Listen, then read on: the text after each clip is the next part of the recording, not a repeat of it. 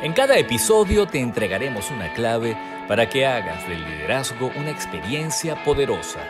Bienvenidos a Visión Compartida.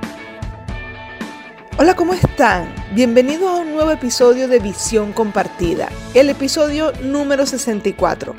Si eres nuevo en este podcast, ponte al día con los episodios anteriores y si consigues que esta información te es útil y te ayuda, pues compártelo con otras personas porque bueno, nuestra misión es poder colaborar con contenido de valor para que las personas, los líderes puedan tomar mejores decisiones.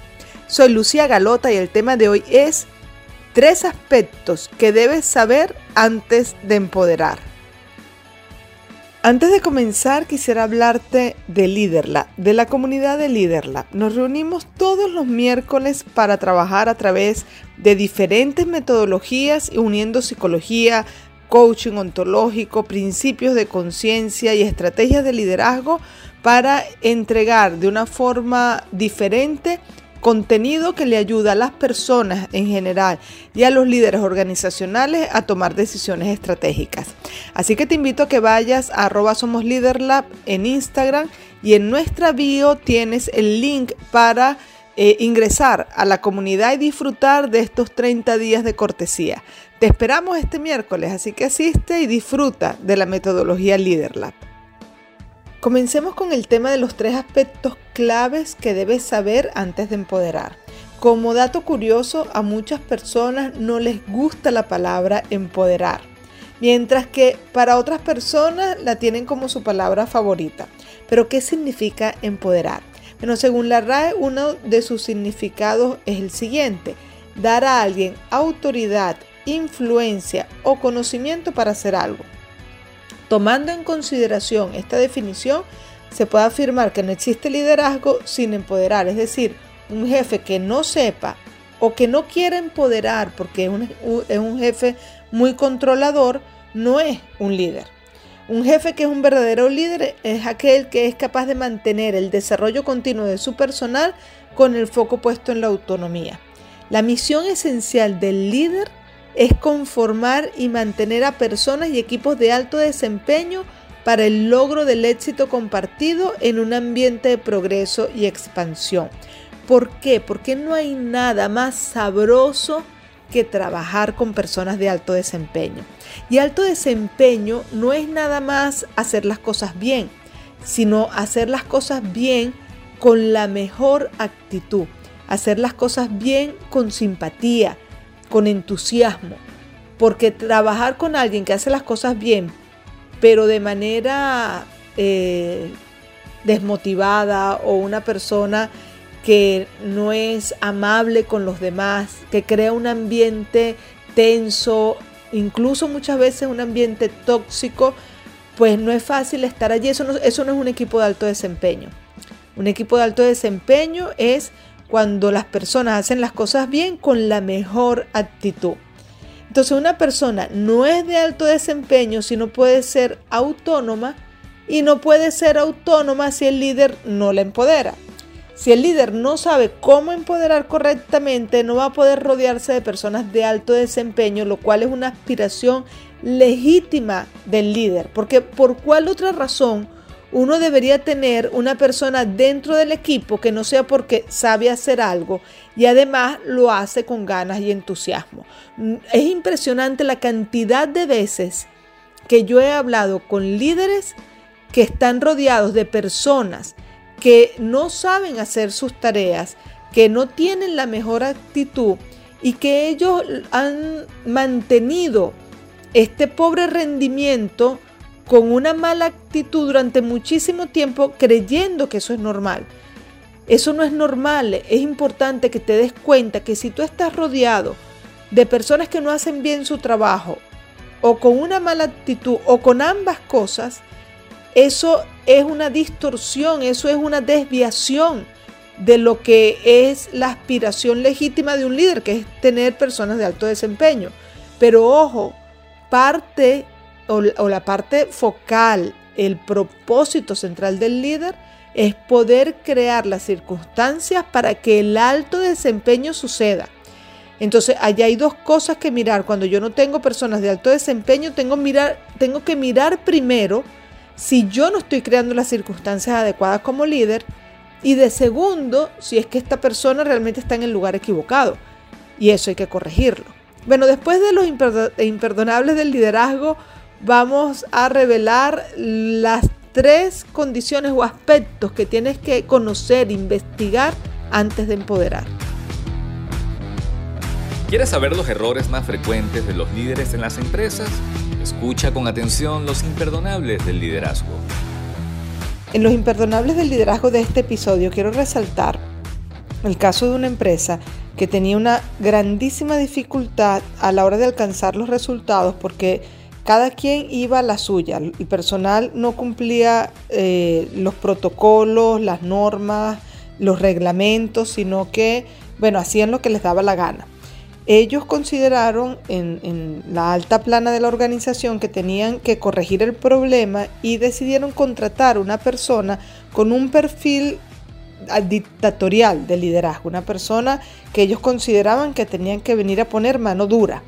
Pero este perfil era tan extremo que las personas empezaron a sentirse humilladas, maltratadas y comenzaron a renunciar a la organización.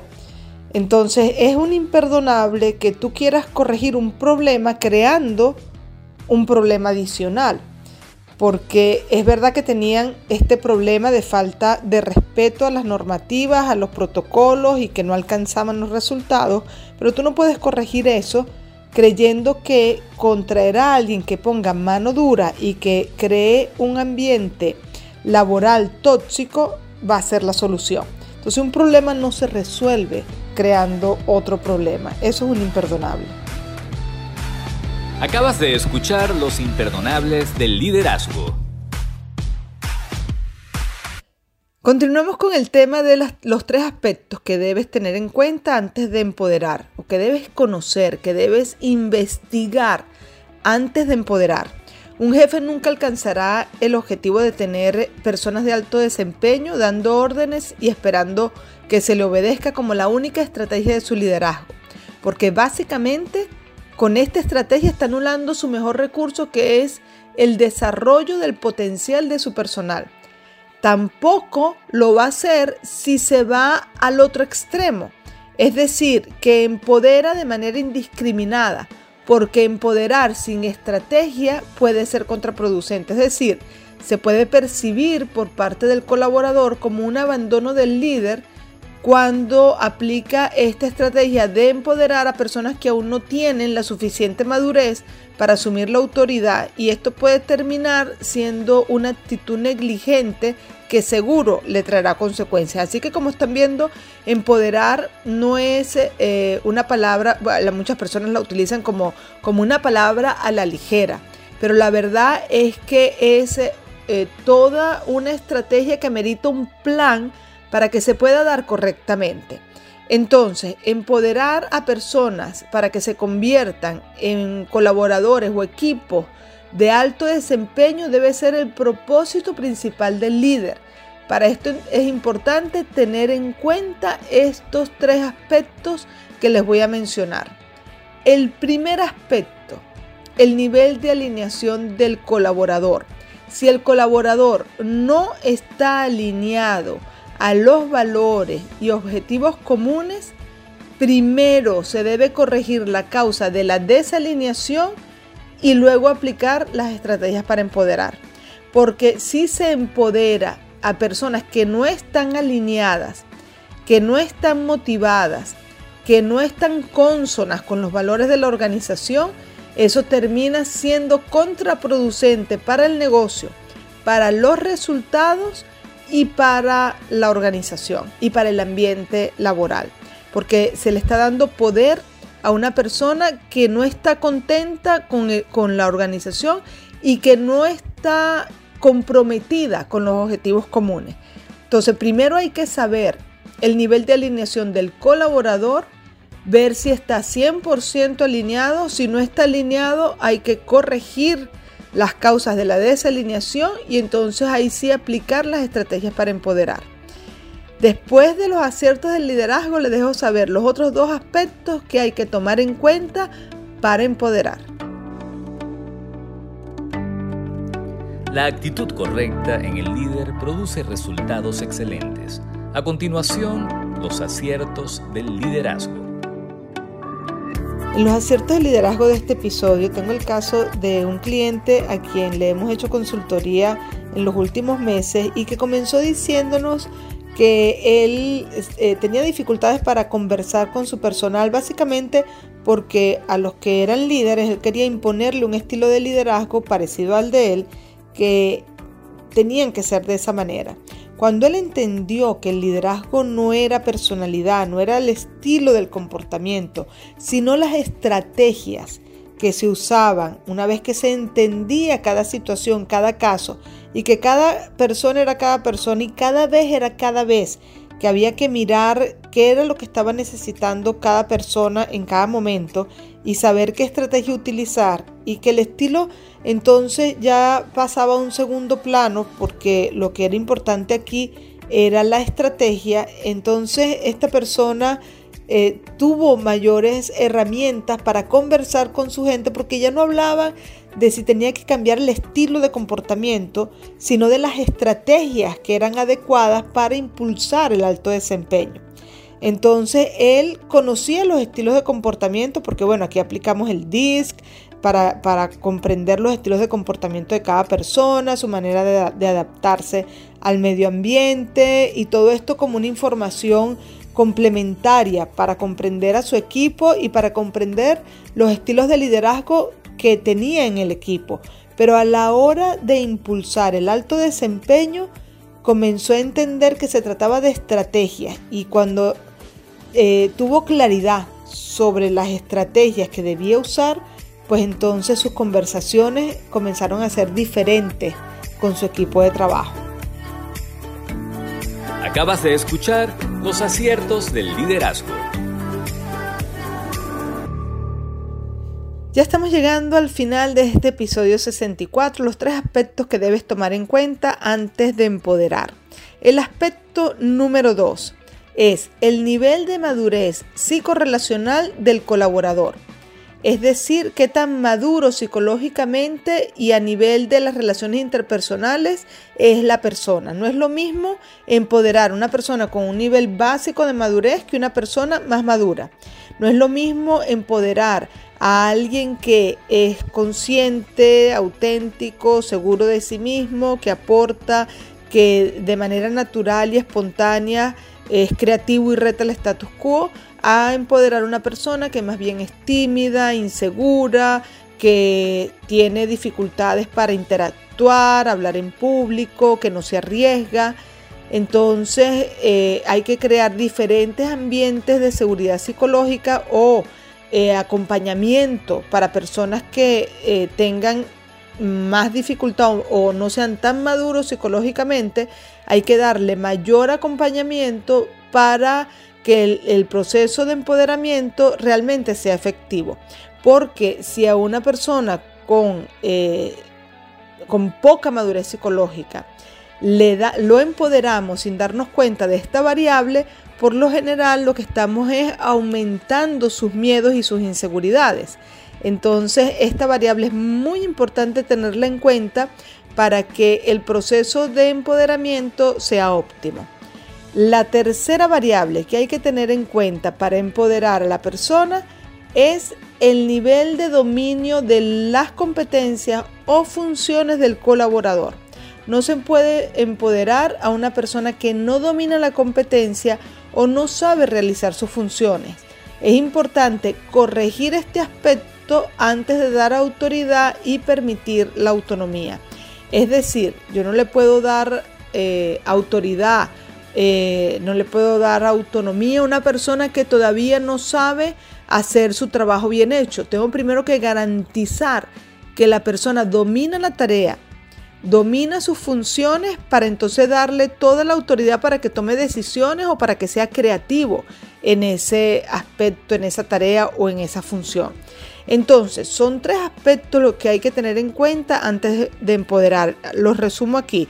El nivel de alineación del colaborador es el número uno, el nivel de madurez psicorrelacional es el número dos y el nivel de dominio de las competencias o funciones del colaborador es el número tres. Empoderar parece difícil cuando hay que estar pendiente de variables que lucen tan complejas. En muchos de estos episodios nosotros nos hemos dedicado a tratar insistentemente este asunto de saber empoderar por diferentes vías porque es un tema central en el desarrollo del liderazgo. Si un líder no sabe hacer esto, es difícil que pueda construir un equipo de alto desempeño. Entonces, en cada episodio buscamos darte claves y estrategias para este fin.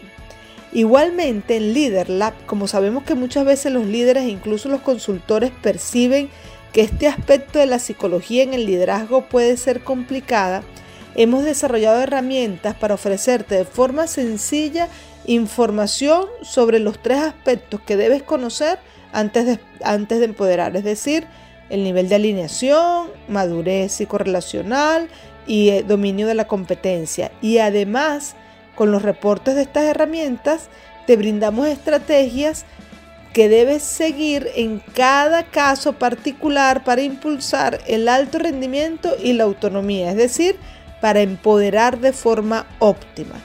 Si te interesa conversar sobre estas herramientas, conocerlas, escríbenos al correo que te dejamos en la descripción del podcast y también puedes ir a nuestras redes sociales, arroba somos en Instagram y en LinkedIn o arroba Lucy Galota también en Instagram y en LinkedIn y allí te puedes poner en contacto con nosotros y podemos seguir esta conversación. Bueno, con esto hemos llegado al final de este episodio 64, los tres aspectos que debes saber antes de empoderar si te gustó, ponle like, coméntalo, compártelo y desde ya estás súper invitado al próximo episodio. Que estés muy bien. Chao, chao.